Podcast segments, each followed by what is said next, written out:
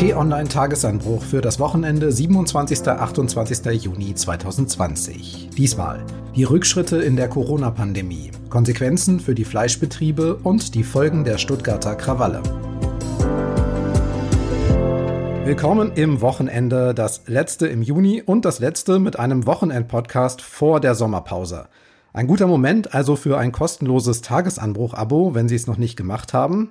Denn Montag bis Freitag wird es auch in den kommenden Wochen einen Podcast geben. Mehr dazu später. Jetzt wollen wir erstmal wie gewohnt auf wichtige Themen der Woche zurückblicken, analysieren, kommentieren, Hintergründe liefern. Und das mache ich zusammen mit T-Online-Chefredakteur Florian Harms. Hallo, grüß dich. Hallo und herzlich willkommen. Florian, es gab in den vergangenen Wochen immer auch Gutes, Positives zu berichten in Sachen Corona.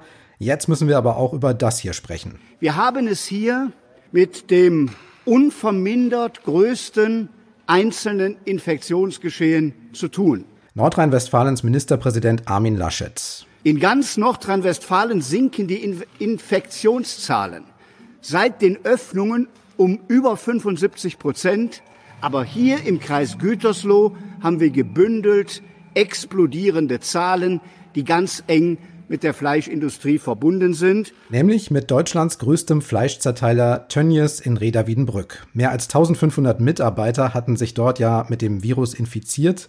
Viele Menschen auf engem Raum bei kühlen 5 Grad, das sind offensichtlich beste Bedingungen für eine Übertragung.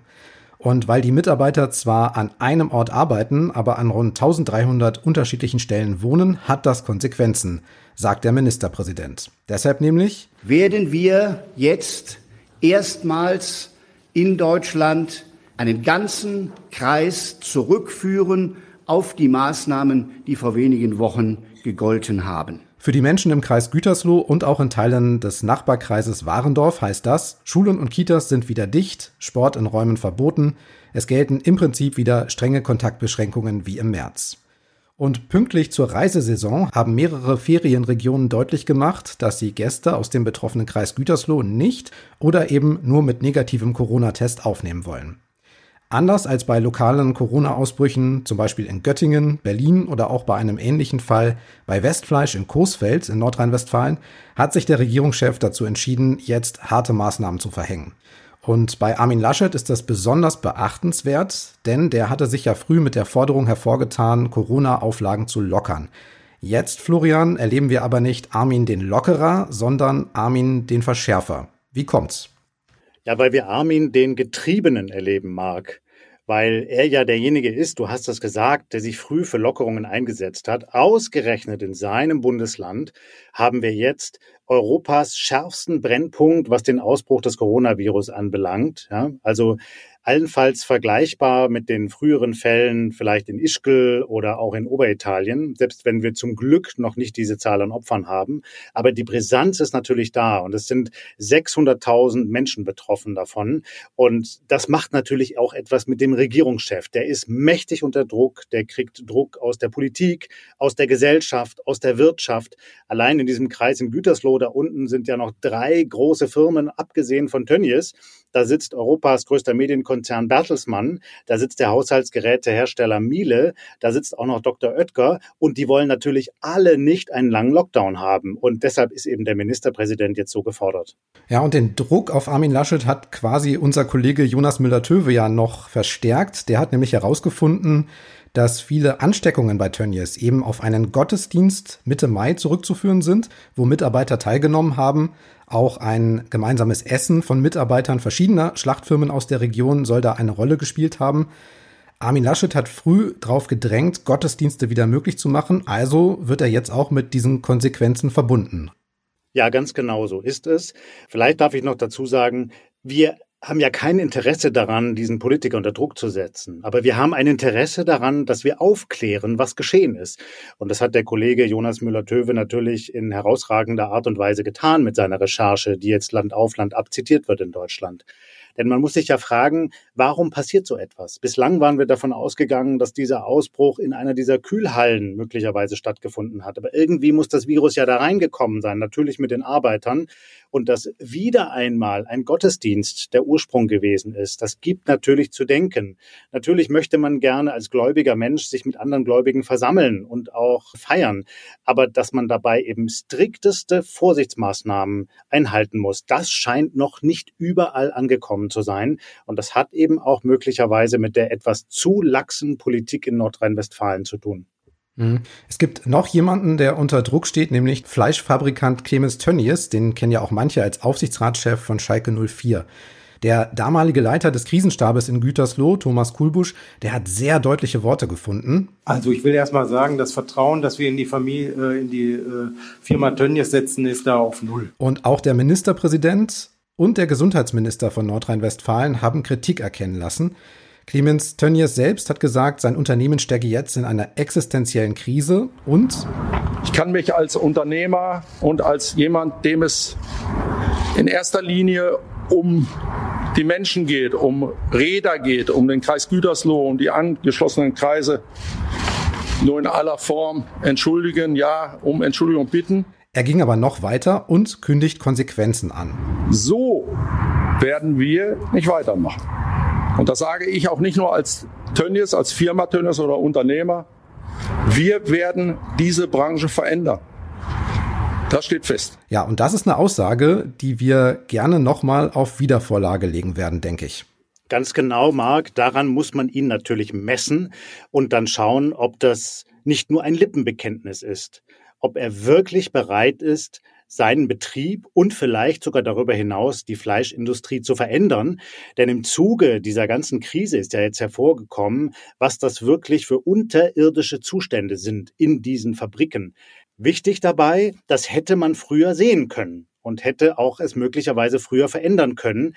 Es gab aber weder den politischen noch den wirtschaftlichen noch den gesellschaftlichen Willen, das zu tun.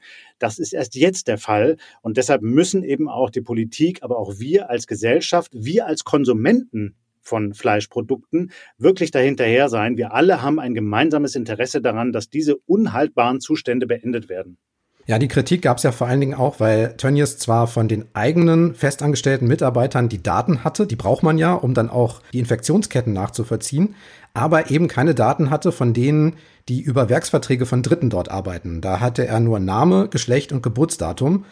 Die meisten dieser Mitarbeiter kommen aus Polen, aus Bulgarien und aus Rumänien und Clemens Tönnies sagt, der Datenschutz mache da strenge Vorgaben, Armin Laschet sagt, Quatsch, wenn das Infektionsschutzgesetz sogar Grundrechte zeitweise schlägt, dann schlägt es auch den Datenschutz.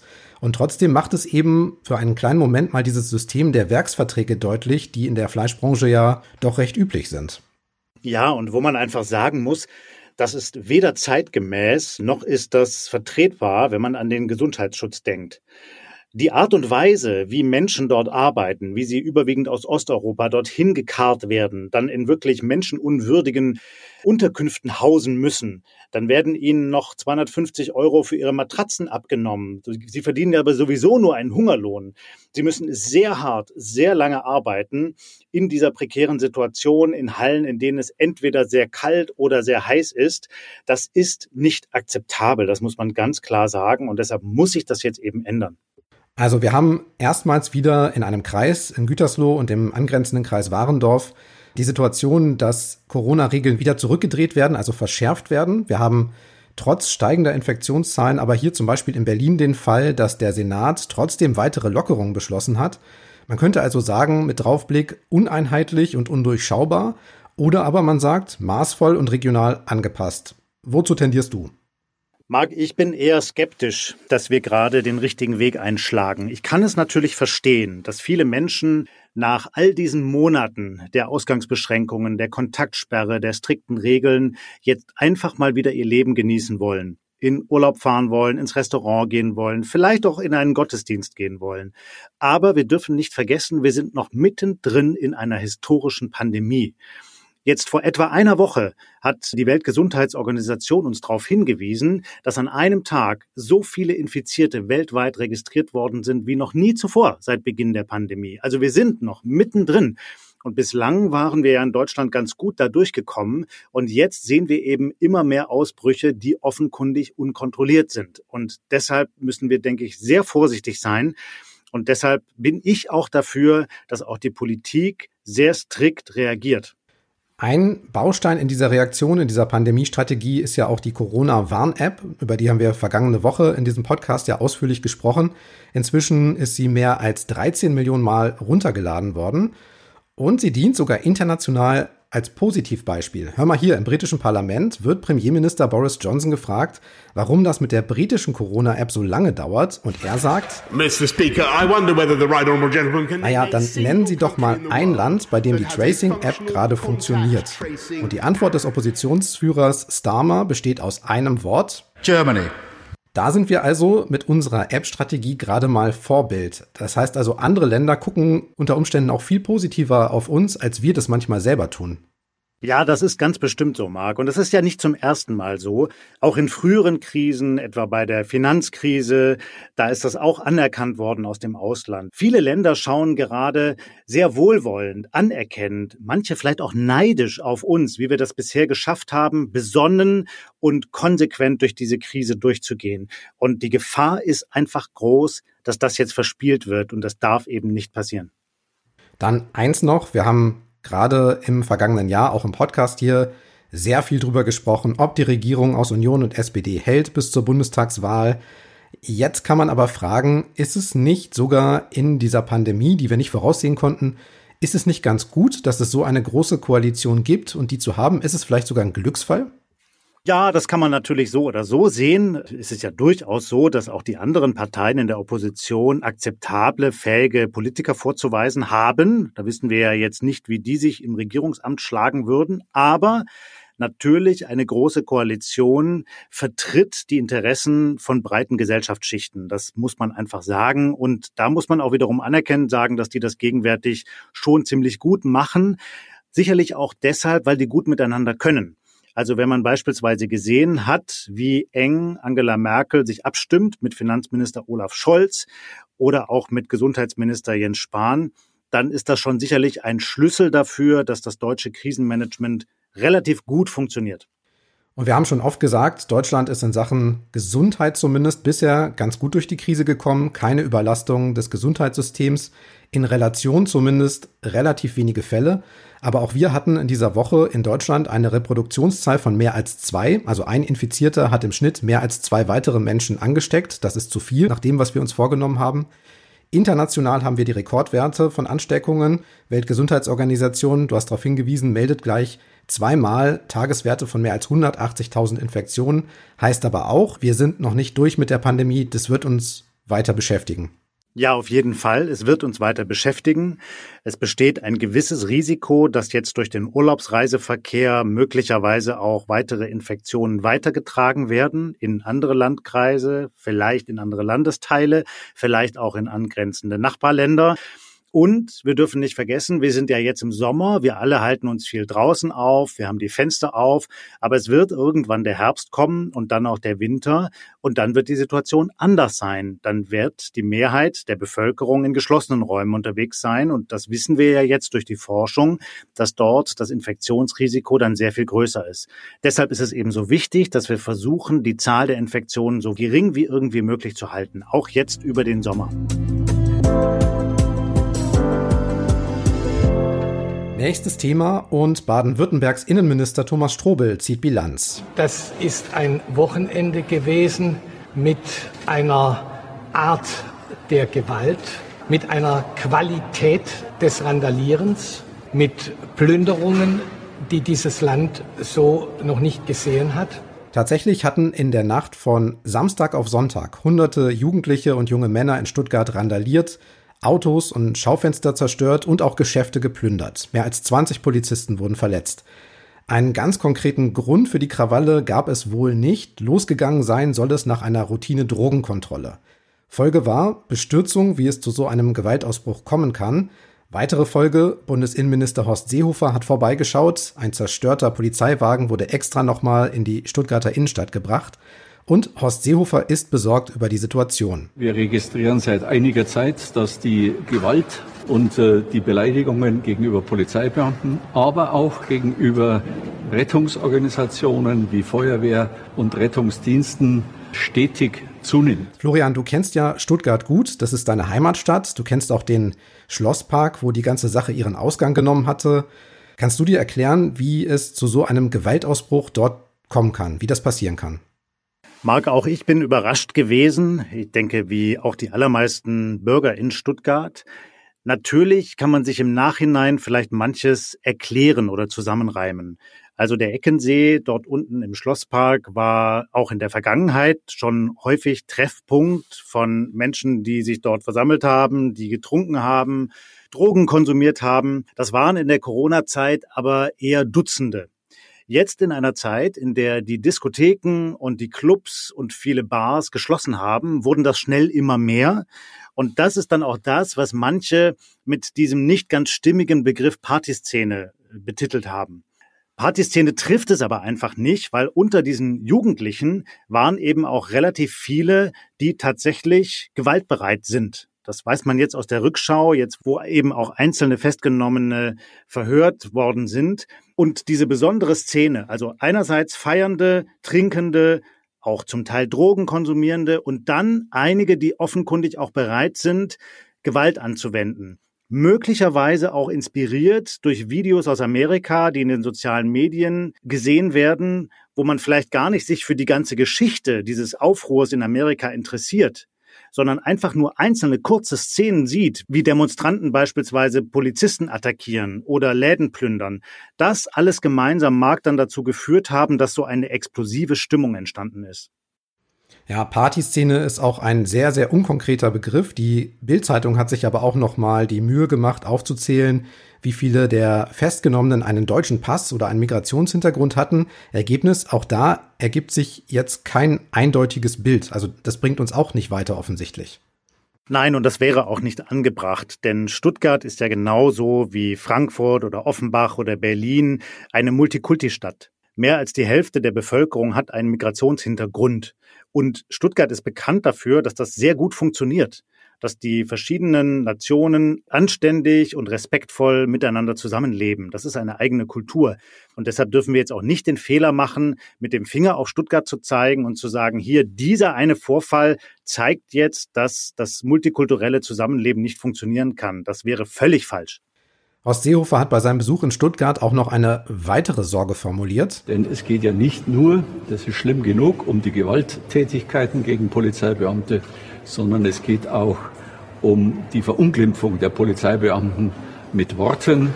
Äh, und äh, auch dem müssen wir uns äh, entgegenstellen, denn aus Worten erfolgen immer auch dann Taten. Gemeint ist dabei ja vor allem eine Kolumne in der Berliner Tageszeitung. In der Taz hatte die Journalistin Hangame Jacobi Farah unter der Überschrift All Cops are berufsunfähig schon am 15. Juni sehr angespitzt über eine mögliche Abschaffung der Polizei geschrieben.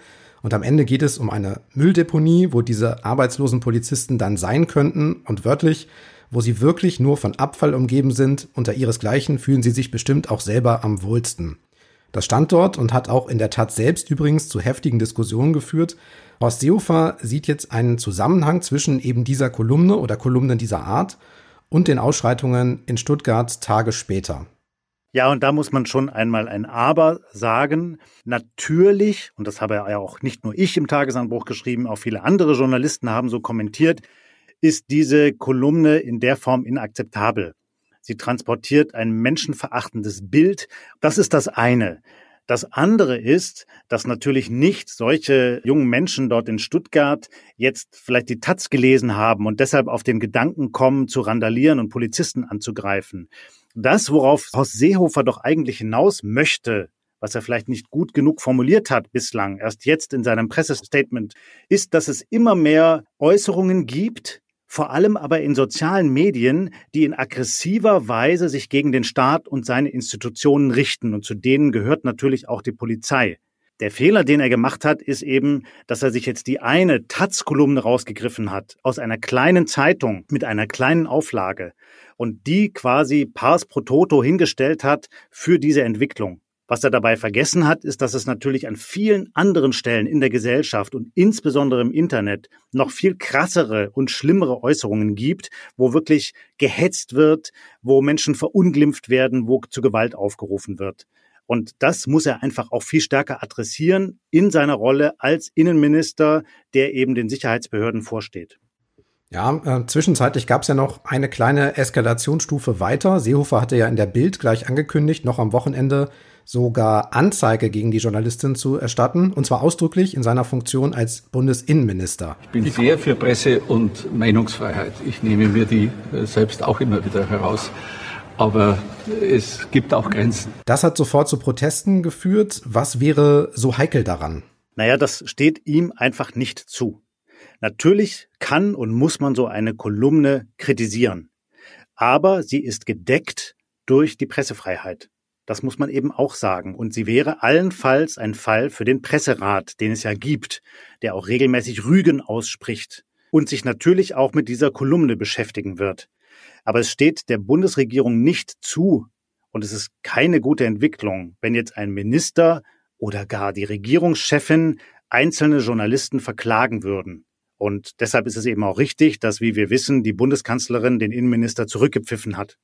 Ja, Seehofer hat da, glaube ich, auch so hm, wie soll ich sagen, Prozess durchgemacht. Schon Anfang der Woche in Stuttgart klang er plötzlich vorsichtiger. Ich äh, fliege jetzt anschließend zurück in mein Ministerium und dann werden wir das nochmal abschließend besprechen und endgültig entscheiden. Am Mittwoch haben Journalisten dann nochmal nachgefragt. Wir haben es da mit keiner Petitesse zu tun, sondern einer wichtigen Frage oder mehreren wichtigen Fragen. Deshalb muss man hier auch sehr sorgfältig äh, vorangehen. Ich frage mich dann aber, wenn es denn so ist, dass man sorgfältig vorangehen muss in so einem Fall, und das muss man wahrscheinlich, warum kündigt man das dann erst als Innenminister in einer Zeitung an? Ja, in einer Zeitung ist ja schön gesagt, Marc. Das war ja de facto die Bild-Live-Berichterstattung. Und da muss man einfach sagen, da ist der Innenminister über ein Stöckchen gesprungen, was ihm hingehalten worden ist von Journalisten. Er hat sich da nicht klug verhalten und er hat sicherlich auch nicht die beste Beratung gehabt in diesem Moment. Und man sieht ja jetzt hinterher, wo er zurückrudern musste, dass ihm das auch nicht gut tut. Und dass das Bild, was man von ihm bekommt, nicht das eines souverän agierenden Innenministers ist in diesem Fall. Also ich denke, er wird daraus eine Lehre ziehen. Ja, am Ende lädt er dann die Taz-Chefredaktion zum Gespräch ein ins Innenministerium und er will auch den Presserat einschalten, doch eben nicht die Gerichte. Aber dann denke ich mir, Horst Seehofer ist doch schon so lange im Geschäft, der ist Profi. Wie kann ihm jetzt sowas passieren? Oder war das am Ende dann doch Taktik? Nein, ich glaube nicht, dass das Taktik war, sondern das war ein Stück weit leidenschaftlich und menschlich. Und da muss man dann auch wiederum vielleicht Verständnis für ihn zeigen. Horst Seehofer ist überzeugt, dass der deutsche Staat erstens voll hinter seinen Sicherheitskräften stehen muss und dass Recht und Gesetz und Recht und Ordnung überall in Deutschland zu jedem Zeitpunkt durchgesetzt werden müssen. Und das ist ja auch per se erst einmal richtig. Und er hatte eben den Eindruck, wir erinnern uns beispielsweise mal an die Flüchtlingskrise, an die unkontrollierte Einreise von Flüchtlingen, die er ja schärfstens kritisiert hat, dass dieses Prinzip nicht immer eingehalten worden ist in der Vergangenheit. Und deshalb ist er so erpicht darauf und schaut wirklich wie ein Habicht auf jede Situation, wann wieder Recht und Gesetz verletzt werden. Und er geht dann eben sofort hinein und möchte das verhindern. Und das ist ein Stück weit seiner politischen Agenda geschuldet, aber sicherlich auch seiner Leidenschaft geschuldet. Und da ist er einfach in diesem Moment zu vorschnell gewesen und hat das falsche Instrument gewählt. Ja, wie kriegen wir denn dann den guten und den schlechten Seehofer quasi zusammen? Also einerseits, wie erkennen wir die Leistung an und würdigen das auch, die Polizei, aber auch die Bundeswehr und Rettungsdienste und der Staat an sich für uns alle bringt. Aber wie prangern wir auch gleichzeitig die Missstände an, die Überschreitungen, die sinnlose Gewalt auf dieser Seite? Wie kann man das benennen? Gibt es da einen Weg, wenn Seehofer jetzt nicht den richtigen gewählt hat, den du präferieren würdest? Naja, das eine ist das öffentliche Gespräch, das wir als Gesellschaft pflegen. Wir müssen uns darüber verständigen und auseinandersetzen. Dazu gehört die Debatte in den Medien. Das haben wir ja jetzt im Nachgang zu dieser Taz-Kolumne auch gesehen. Mir fällt gar kein Medium ein, das sich nicht dazu positioniert hat, das nicht dazu kommentiert hat. Das zweite ist natürlich die politische Debatte. Und das Dritte ist die Arbeit der Sicherheitsbehörden. Und die muss natürlich gewährleistet sein. Und als Bürger müssen wir jederzeit die Gewissheit haben, dass Recht und Gesetz durchgesetzt werden in Deutschland, an jedem Ort. Und wo das nicht der Fall ist, muss man das klar benennen. Und dann muss der Staat sich darum kümmern, dass das geändert wird. Und ich glaube aber, wir diskutieren da tatsächlich auf einem relativ hohen Niveau. Es ist ja beileibe nicht so, wie das manche Kritiker jetzt vorgegeben haben, dass Deutschland quasi wie eine halbe verlotterte Bananenrepublik wäre und an vielen Stellen Recht und Gesetz gar nichts mehr gelten würden. Das ist nicht so. Natürlich gab es jetzt diesen Ausbruch in Stuttgart und der muss aufgeklärt werden und man muss sich überlegen, wie man sowas in Zukunft verhindern kann. Das kann in unserem Land aber auch gelingen. An dieser Stelle blicken wir eigentlich immer auf die kommende Woche voraus, weil das jetzt die letzte Wochenendausgabe vor unserer Sommerpause ist. Schlage ich mal vor, wir ziehen den Blick ein bisschen weiter und ich frage, grober Überblick, Florian, was steht denn so an in den kommenden Wochen?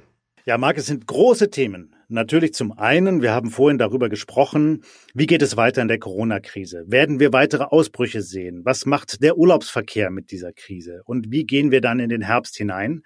Das zweite große Thema ist politisch. Das ist die deutsche EU-Ratspräsidentschaft. Auch da wird es um die Corona-Krise gehen. Es wird um diese riesengroßen Milliardensummen gehen, die jetzt investiert werden, um den von der Krise getroffenen Staaten zu helfen. Es geht aber auch um Europas Verhältnis zu China. Das ist der Bundeskanzlerin auch wichtig. Da will sie sich auch einbringen. Und wir dürfen nicht vergessen, in Amerika beginnt gerade ein Wahlkampf, der möglicherweise so schmutzig werden könnte wie selten ein Wahlkampf zuvor. Und auch da müssen wir natürlich genau hinschauen, denn die Folgen davon könnten auch uns hier in Deutschland treffen. Und wir haben das ja an manchen Stellen schon gesehen, dass US-Präsident Donald Trump insbesondere Deutschland an den Pranger gestellt hat in diesem Wahlkampf. Wie angekündigt, der Tagesanbruch am Wochenende geht in die Sommerpause. Ein bisschen Urlaub, ein bisschen Schwung holen. Aber von Montag bis Freitag gibt es wie gewohnt jeden Morgen den kurzen Tagesanbruch-Podcast ab 6 Uhr zum Start in den Tag. Deshalb lohnt sich ein kostenloses Abo bei Spotify, Apple, Google Podcasts oder Sie fragen Ihren Sprachassistenten von Amazon oder Google nach dem T-Online Tagesanbruch. Das Abo hilft dann auch dabei mitzubekommen, wenn es weitergeht mit dem Wochenend-Tagesanbruch und wenn Sie noch weiter hören wollen, es gibt ja auch noch 40 Folgen von unserem Wissenschaftspodcast Tonspur Wissen rund um alle möglichen Themen zum Coronavirus und den Folgen.